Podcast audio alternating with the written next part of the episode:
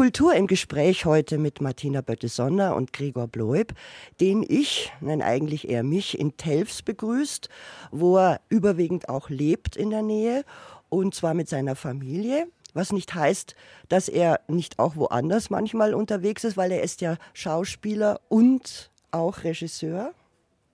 Gerne fürs Fernsehen, aber noch lieber fürs Theater. Ich freue mich sehr, dass er da ist. Herzlich willkommen, Gregor Bloib. Herzlich willkommen von meiner Seite. Telfs kennt vielleicht nicht jeder bei uns. Das ist in der Nähe von Innsbruck. Und da finden jetzt in diesem Jahr wieder die Tiroler Volksschauspiele statt, die ja eine ganze Weile auch gefährdet waren. Ja, ja, ich meine, die Geschichte der Tiroler Volksschauspiele vor 41 Jahren haben sie sich äh, begründet mit den äh, großen, großen Tiroler Volksschauspieler, äh, Hansel Brenner, Dietmar Schönherr, Kurt Weinzierl und natürlich Ruth Drechsel als unsere bayerische Ikone ist da dazugekommen.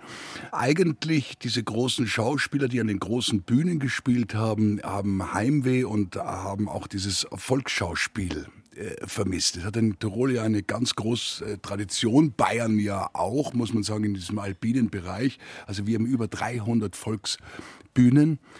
Und das ist einzigartig weltweit eigentlich, mit einer Tradition, die über 400 Jahre alt ist. Ja, und da haben sie sich quasi wieder gefunden und wollten qualitatives Volkstheater machen. Und zwar kein volkstümliches Theater. Nein, volkstümlich, um das ist es eigentlich nie gegangen. Ich meine, das Volksschauspiel oder das Volkstheater hat natürlich auch in 400 Jahren verschiedene Phasen gehabt. In den 70er Jahren haben wir hier eigentlich die ganze Kultur verloren und haben nur noch Tiroler Abende veranstaltet und Resli holte mit dem Traktor ab, solche Stücke gespielt. Und dann kam eben eigentlich auch der junge Felix Mitterer noch und sie haben dann wieder angefangen zu spielen. Begonnen mit den sieben Todsünden von Granewitter in Hall. Jetzt haben Sie Gregor Bloeb gesagt, ich muss noch dazu sagen, Sie sind jetzt der neue Leiter der Tiroler Volksschauspiele. Und jetzt in diesem Jahr ist wieder Premiere der Sieben Todsünden und Sie sind da auch der Regisseur. Warum nochmal die Sieben Todsünden? Weil sich nicht nur die Volksschauspiele verändert haben, äh, sondern die ganze Welt hat sich verändert. Ich glaube, es zu sagen, dass jeder eine große Verunsicherung spürt. Sie ist teilweise verrückt geworden. Man versteht es nicht mehr. Was gestern gut war, ist heute böse. Was gestern böse war, ist heute gut. Wir sind alle irritiert. Und vielleicht liegt es ja auch daran, dass die Todsünden sich auch mit verändert haben. Das Geiz plötzlich geil geworden ist und Trägheit zum Beispiel, dass das so etwas auch ist wie Depression, wo man so bis zur Bewegungslosigkeit geführt wird. Es hat sich alles irgendwie ein bisschen verändert und deswegen haben wir sieben Autorinnen, Autorinnen gefragt, ob sie sich auch damit auseinandersetzen und sie haben sich damit auseinandergesetzt und jeder hat eine einzelne Sünde geschrieben. Und da sind wir jetzt bei Autoren, Autorinnen wie Felix Mitterer, 75 Jahre, äh, Lisa Wenz, 28 Jahre Debütantin am Burgtheater mit großem Erfolg, Nestreu-Preis. Helena Adler, große Literarin. Ähm, äh, Uli Bre, Autor für Drehbücher ohne Ende und Erfolge. Äh, David Schalko und natürlich auch Hubert Zauber, ein wahnsinniger, ein vollkommen verrückter, Oscar-nominierter Dokumentarfilmer, der auch mit seinem Flugzeug immer irgendwo, das er selber zusammengebastelt hat, abstürzt in Afrika und dann irgendwie nach zwei Monaten wieder mit einem Film nach Hause kommt wenn man sich die einzelnen Bearbeitungen der Todsünden ansieht, dann habe ich das Gefühl, es war auch gefragt, verschiedene theatrale Formen auszuprobieren. Das war es eigentlich nicht. Die Vorgabe war so, dass ich wirklich den Autoren, Autorinnen wirklich den absoluten Freiraum gegeben habe. Ich habe ihnen gesagt, 15 bis 20 Minuten, Punkt aus. Ich, ich möchte keine Einschreitungen machen. Ich, wenn euch eine Musikkapelle einfällt, dann muss ich halt eine Musikkapelle auf die Bühne stellen. So ist es, ganz einfach. Und aus dem sind natürlich vollkommen sieben verschiedene Stücke rausgekommen, die bedingen, dass wir es auch verschieden spielen. Und deswegen ist der Überbau eine Revue und die einzelnen Stücke, ja, haben auch einen ganz einen eigenen Spiel, Spielzugang und Spielwitz. Es gibt ja auch sogar eine Todsünde, die getanzt wird. Ja, auch das war mir wichtig, weil ich finde, gerade weil die Volksschauspiele auch hier in Delfs große Schwierigkeiten die letzten Jahre gehabt haben mit einer gewissen Gemeinsamkeit, habe ich gefunden, dass diese Thematik der Todsünden sich auch so weit ähm, erweitern lassen, dass wir auch die Spielweise nicht nur erweitern, sondern auch neue Theaterformen. Und deswegen ist es ein Tanztheater geworden. Neid ist ein Tanztheater geworden. Aber Sie haben da nicht eingegriffen. Sie haben ihn völlig freie Hand gelassen. Das ist ja im Moment auch so ein bisschen modern. Letztes Jahr gab es ja zum Beispiel in Salzburg den Reigen von Schnitzler. Da haben die auch ganz unterschiedliche Autoren und Autorinnen die einzelnen Szenen bearbeiten lassen. Mir ist das so ein bisschen angesagt auch, oder? Das, das weiß ich nicht. Da, damit habe ich mich jetzt nicht befasst. Ich lasse gern einfach überhaupt viel Freiraum. Also ich stecke eigentlich nur, auch in der Regiearbeit, einen Rahmen, den ich so groß und so breit wie möglich versuche. Und äh, da drin lasse ich sehr, sehr viel Freiraum, weil das interessiert mich. Dieses Stück, die sieben Todsünden, haben Sie vorher gerade gesagt, Gregor, ist dafür da, auch zu zeigen, was zurzeit bei uns in der Gesellschaft für Verunsicherungen sind. Das ist ja nicht nur in Österreich so, sondern natürlich auch in Deutschland, eigentlich in ganz Europa. Was kann das Theater denn dazu beitragen im Moment? Nichts und alles. Ich habe keine Lust, und das habe ich nie gemocht, ich mag kein Zeigefingertheater. Ich möchte nie sagen, so müsst ihr leben und wie doof seid ihr denn, dass ihr das nicht kapiert. Das hat mich nie interessiert. Wir zeigen etwas. Und was daraus entsteht, das kann man auch nicht beeinflussen, das muss ich sagen. Wir haben einen Prolog, also quasi ein Vorspiel für den Todsünden und das ist in Form einer Talkshow. Absurderweise gibt es da einen Landminenvertreter und eine Menschenrechtsaktivistin und auch einen Kabarettisten und einen Schlagerstar. Das ist das Bild unserer Zeit. Es ist eigentlich vollkommen wurscht, ob es jetzt ein Schlagerstar ist oder ein Landminenvertreter. Es geht nur einfach um sich zu präsentieren, um eine Show zu machen. Es gibt keine Inhalte mehr, keine Werte mehr. Sie verschieben sich. Der äh, Landminenvertreter hat viel bessere Argumente, ist viel charmanter wie die Menschenrechtsaktivistin und kommt besser raus und man ist immer irritiert. Und das war quasi auch das Bild unserer Zeit, unserer Welt, wie es zurzeit ist. Und aus dem kommen dann die Sünden sozusagen ein Vorspiel auf dem Theater. Genau. Also wie bei Goethe auch. Ja, ja, ja, absolut. War genau auch so geplant. Das ist das Vorspiel, also Prolog und Epilog kommt von Hubert Zauper. Der Epilog ist dann ein, eine filmische Arbeit von ihm, die er gerade zusammenschneidet. Ich habe Sie zuletzt gesehen im Jedermann in Salzburg, weil Sie sind ja eigentlich auch ein begeisterter Schauspieler. Zusammen mit Ihrem Bruder Tobias Moretti.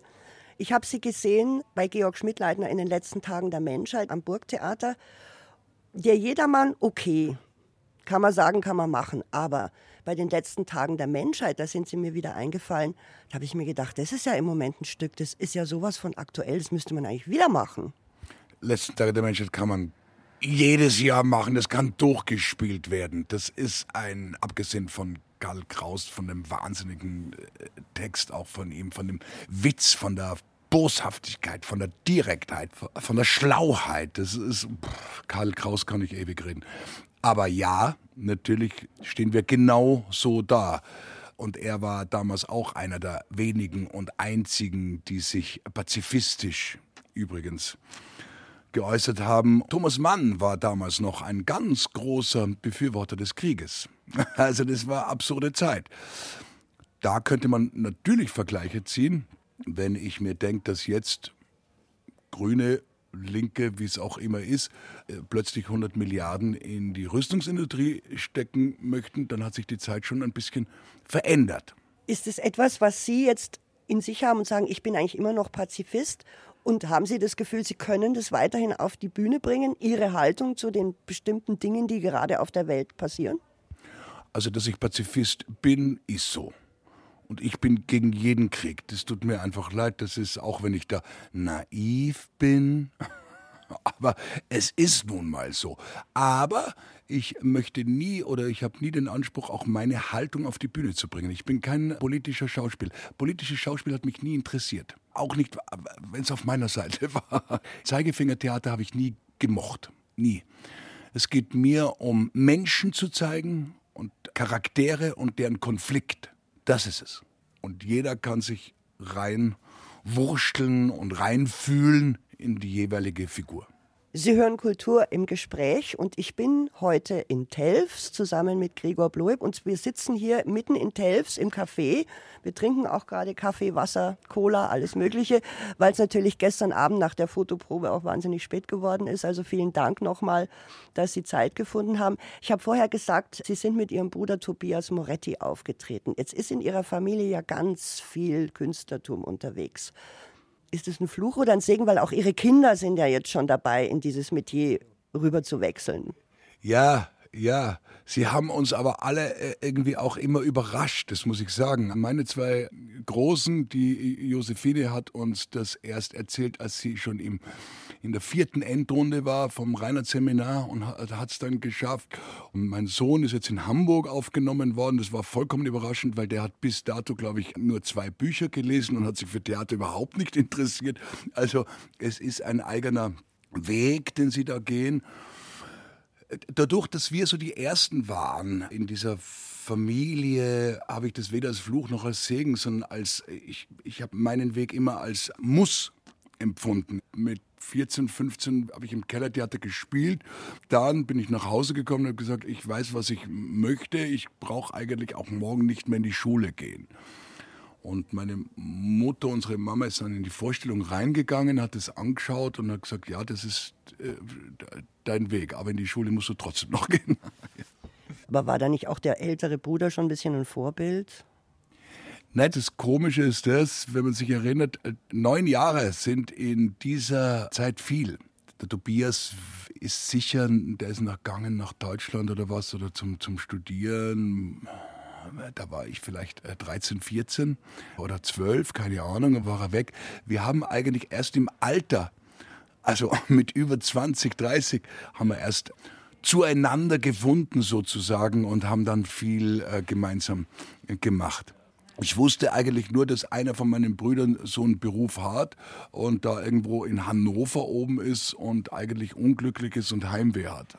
Das ist das Einzige, was ich da mitbekommen habe. Sie sind ja, Gregor, auch jetzt ins Regiefach gewechselt. Sie haben noch nicht so viele Regien gemacht, aber schon. Wir haben in letzter Zeit ja immer wieder so ein bisschen ein Problem mit den Machtstrukturen am Theater. Sie selber sind Schauspieler auch. Das heißt, Sie kennen eigentlich diese ganzen Strukturen. Hilft Ihnen das was für die Regiearbeiten und den Umgang mit so Teams, mit denen man halt arbeitet? Nein, das ist mir vollkommen egal. Ich habe nie darunter gelitten. Ich habe auch nichts gegen Hierarchien. Überhaupt nicht. Ich glaube, dass es auch äh, braucht. Die Frage ist, wie man damit umgeht. Ich finde ja bei einer Hierarchie, da gibt es ja immer zwei und es sind ja immer gegenseitig auch abhängig. Also ein Regisseur ist ja auch immer von einem Schauspieler abhängig. Wenn der Schauspieler dann sagt, na, du bist mir zu blöd, zu übergriffig, zu gemein und hinterhältig und geht, dann ist auch der Regisseur allein. Ich bin da nicht so in dieser neuen Zeit verhaftet. Ich kapiere das nicht ganz, ja, weil ich mir auch immer denke, es gibt keine schlechte Erfahrung, es gibt nur Erfahrungen.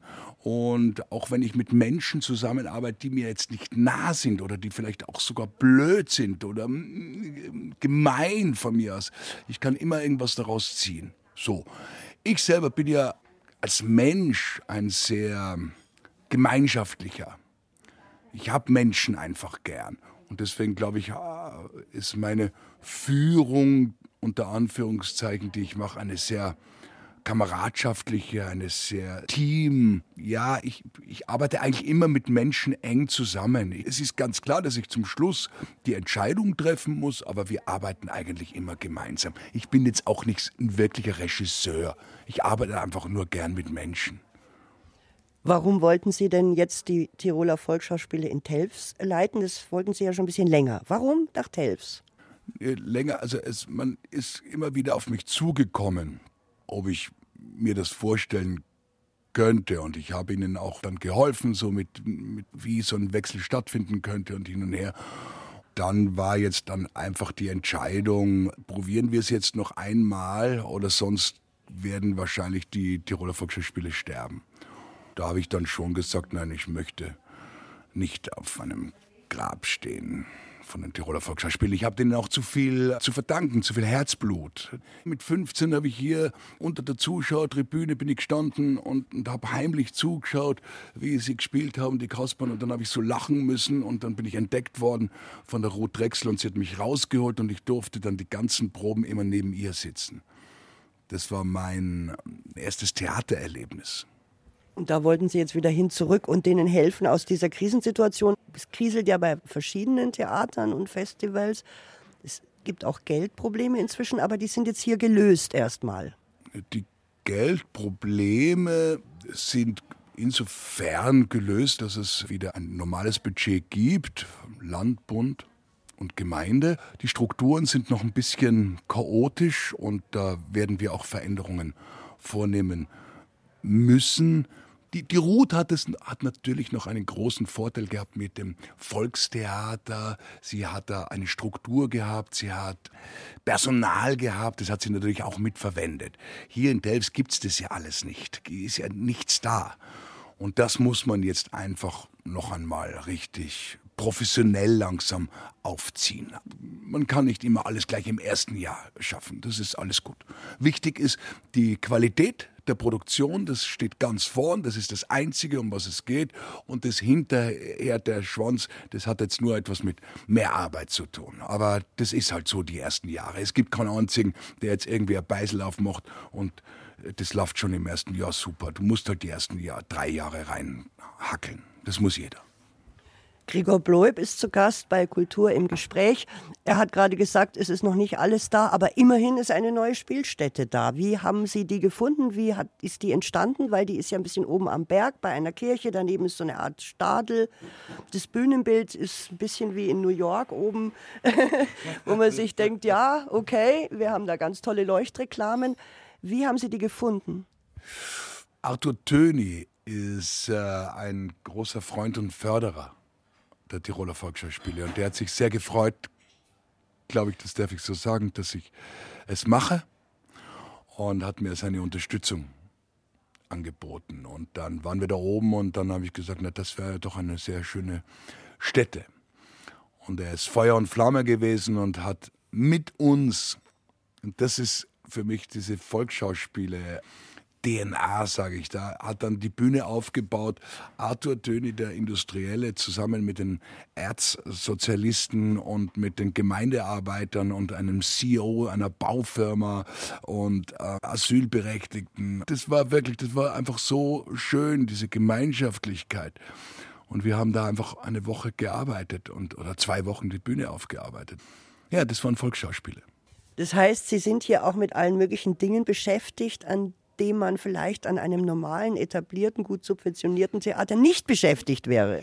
Ja, aber das ist so. Ja, mein Bühnenbildner Volker Hintermeier er war davor jetzt gerade in der Skala und hat an jedem großen äh, Burgtheater und so weiter überall sein Bühnenbild gemacht und hier muss er pinseln und schrauben und äh, holt irgendwelche Requisiten aus irgendwelchen karitativen Läden raus. Gestern hat er äh, durchgeleuchtet bis noch fünf in der Früh, weil der das Stellwerk nicht so beherrscht hat, wie, wie es beherrschen hätte sollen. Und es helfen alle einfach gemeinsam zusammen. Und jeder, der aber schon an den großen Häusern war, ist hier wieder wie im Off-Theater oder Off-Off-Theater ein bisschen aber das ist zugleich auch ähm, der Charme. Plötzlich grillt der Musiker, ja, Chivapchichi, und dann kommen wieder die daher und äh, auf der Probe riecht es plötzlich nach frisch gebratenen. dann weißt du wenigstens, ah, wenn ich die Szene abspiele, dann zack, bin ich schon da drüben und am Abend sitzen wir oft gemeinsam vor dem schönen Himmel im Freien und äh, grillen und trinken noch ein Bier. Nun gibt es ja in diesem Jahr nicht nur dieses eine Stück. Man muss natürlich auch mal darüber reden, welches Programm ist hier jetzt geboten. Was war denn, Gregor, Ihre Intention? Das ist jetzt schön, weil ich vergesse natürlich jetzt am, so am Schluss raus, wo wir uns jetzt befinden bei den Todsünden, dass es natürlich ein Festival ist und dass wir wirklich ja viele schöne Sachen auf die Beine gestellt haben. Äh, das zweite ist Komplementärstück quasi. Es geht über die Tugenden und dadurch, dass wir, wie erwähnt, eine Tradition haben von über 300 äh, Volksbühnen, haben wir diese eingeladen, beziehungsweise neun ausgewählt, die sich mit den Tugenden beschäftigen. Und da wird auch eine große, großartig übrigens geschrieben von Thomas Gassner. Das hat er wirklich ganz toll gemacht. Ich war wirklich überrascht. Ich glaube, dieses Stück könnte an allen deutschsprachigen Theatern laufen. So gut ist es geschrieben. Und da bin ich auch sehr gespannt. Und dann haben wir natürlich auch ein Rahmenprogramm. Und da haben wir unter anderem die Jelinek-Lesung. Jelinek hat einen Roman Internetroman eigentlich auf ihr, nur auf ihrer Homepage äh, sichtbar ist. Neid geschrieben, 970 Seiten. Und den werden wir in einer Marathonlesung darbieten, diesen Berg an Sprachgewalt. Und die Idee dazu war auch dieses All-Star-Ensemble der letzten Volksschauspieljahrzehnten wieder zusammenzutrommeln. Auch wieder ein Zeichen der Gemeinschaft, des Gemeinsamen. Und Tobias habe ich günstig bekommen. ja. Also ich habe mich auch sehr gefreut, dass Christa Posch dabei ist. Jedenfalls, wie, wie läuft es ab mit den Marathonlesungen, wenn man dahin möchte? Das findet im Rathaussaal statt und es wird eine Lounge aufgebaut. Es soll gemütlich werden, man soll rauchen, trinken, essen, schmusen können, wie man will. So wie früher. Theater wie früher. Nein, ähm, es geht wirklich nur darum und wir machen eine gemütliche Lounge und man kann ähm, den einzelnen Künstlern, Künstlerinnen zuhören, muss aber auch nicht, kann irgendwie auch wieder rausgehen. Es wird draußen im Freien auch übertragen. Es ist ein, auch ein, so ein Freispiel, freier Raum. Ich bin selbst gespannt. Wir haben schon einige Karten verkauft. Es ist wirklich ein äh, reger Zulauf sogar auch bei der Marathonlesung. Also das war auch für mich so ein bisschen spannend. Kommt das an, wird es ankommen, aber die Nachfrage ist groß. Und ich glaube, es ist auch so, Interesse jetzt Innsbruck möchte es auch irgendwie live übertragen. Und das kommt dann immer so. Es wird dann immer, das ist das Schöne hier jetzt an dem Festival ist, was ich jetzt total spüre, ist, dass jeder Gedanke, jeder Spirit, den man so äh, auf den Tisch legt, der verselbstständigt sich und der geht durch die Welt. Aber Gregor, man muss natürlich auch sagen, da sind auch Big Names dabei. Ja, natürlich, klar. Aber die Big Names haben auch die Qualität und sie haben auch das Verständnis, dass es eben so ein Miteinander ist. Jetzt habe ich gerade gesagt, Marathonlesung, wie kommt man dahin? Ist es denn sinnvoll zu inszenieren und gleichzeitig die Leitung der Tiroler Volksschauspiele zu haben? Ich glaube, dass die Idee, Regie zu führen, also nicht nur die Leitung zu übernehmen, sondern auch Regie zu führen, einfach richtig ist. Wenn man so einen Neuanfang startet, dann muss man ihn auch ganz starten und dann muss man ihn auch, dann darf man auch nicht in Deckung gehen und darf man jemand anderen irgendwie so vorschieben, ja, mach du Regie und dann könnte ich auch noch immer sagen, ja, ja, das ist aber nur so, hm, ich bin auch nicht ganz zufrieden, wenn das jetzt so ein nicht ganz großer Erfolg wird. Ich glaube, es ist wichtig, einfach einmal wirklich beim ersten Mal zu sagen, so, das möchte ich und da muss man auch dann selber den Kopf hinhalten. Nein, man sieht es ja auch bei dem Vorverkauf, was für eine Sehnsucht auch bei den Menschen da ist. Und ich glaube, ähm, also wir sind teilweise 80, 90 Prozent haben wir schon beim Vorverkauf ist schon erledigt, bevor wir überhaupt in die Premiere raus sind. Ja, das sind äh, Zahlen, die haben der Salzburg, ja, mit jedermann, aber sonst gibt es ja mal long, long nichts. Und das ist auch das, dass man den Kopf hinhält, dass man einfach sagt, so, das sind jetzt unsere Volksschauspiele und hier kommt's. Muss man sagen, in Bayreuth wurde jetzt die ganze Zeit beschrieben, gibt es ganz viele Karten noch, ist nicht ausverkauft. Viele Theater klagen ja auch. Ganz normale, etablierte Bühnen in der Stadt städtische, staatliche. Das ist offenbar ein Problem. Bleiben die Zuschauer da weg? Hat es irgendwas zu tun mit der Pandemie, mit der Veränderung der jungen Leute, Interesse am Theater oder nein? Ich bin ziemlich ratlos. Wirklich? Sie sind ratlos? Ich finde, das ist total offensichtlich. Es ist vollkommen offensichtlich, wenn du Stücke bringst und du die Themen, die, wenn du die Themen nicht auf die Bühne bringst, um was es geht, den Menschen, den, den, im, im Leben, dann ist es klar, dass sie nicht hingehen. Weil eben, ich möchte mich auch nicht die ganze Zeit belehren lassen. Das ist nicht richtig. Ja? Ich war schon lang genug in der Schule. Ich bin ein erwachsener Mensch. Ich möchte mir selbst mein Urteil fassen. Ich möchte selbst darüber nachdenken. Ich möchte nicht immer die ganze Zeit den Zeigefinger ge gezeigt bekommen. Und das ist natürlich ein großes Problem von den Theatern, die leer sind. Und deswegen funktioniert auch die Roller Volksschauspiele. Genauso einfach ist es. Das ist ein Thema.